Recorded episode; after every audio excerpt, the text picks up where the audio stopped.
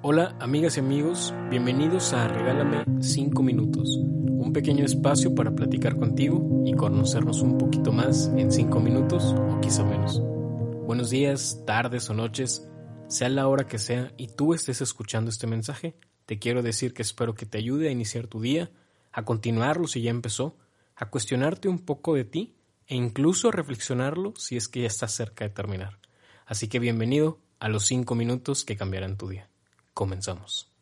Hoy me gustaría empezar la reflexión con una sencilla pregunta para ti.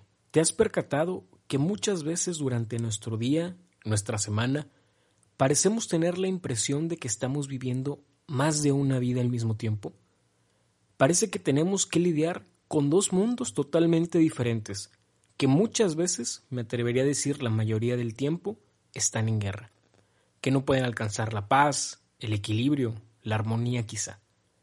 Y es que en uno de los mundos habita todo aquello que nos hace felices, las personas que queremos, las sensaciones que nos agradan, las lecturas que sentimos que alimentan nuestra alma y nuestra mente, mientras que en el otro mundo existe con mucha presencia aquello que nos vemos obligados a cumplir, las rutinas que se vuelven monótonas, las personas que nos hace sentir incómodos o incómodas, aquello que estamos forzados a hacer aunque a veces no queremos hacerlo, ese mundo donde las preocupaciones habitan, donde estamos indispuestos, pero aún así tenemos que seguir ideales en los que no creemos.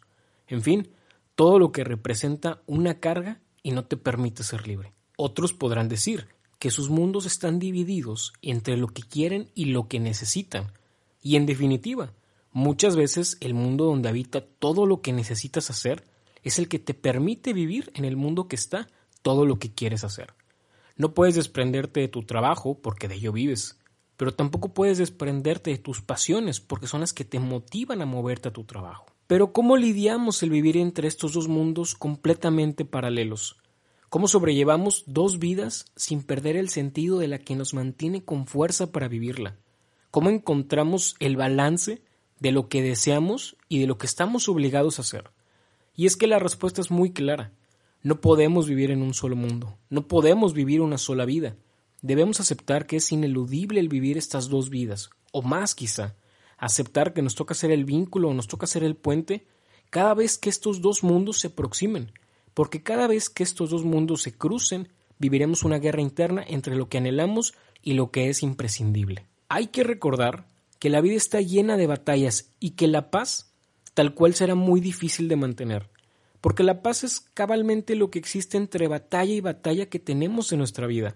Por eso, la reflexión de hoy es, intentemos unir lo que hacemos con lo que nos gustaría ser, lo que tenemos con lo que estamos por alcanzar, lo que somos hoy con lo que soñamos ser.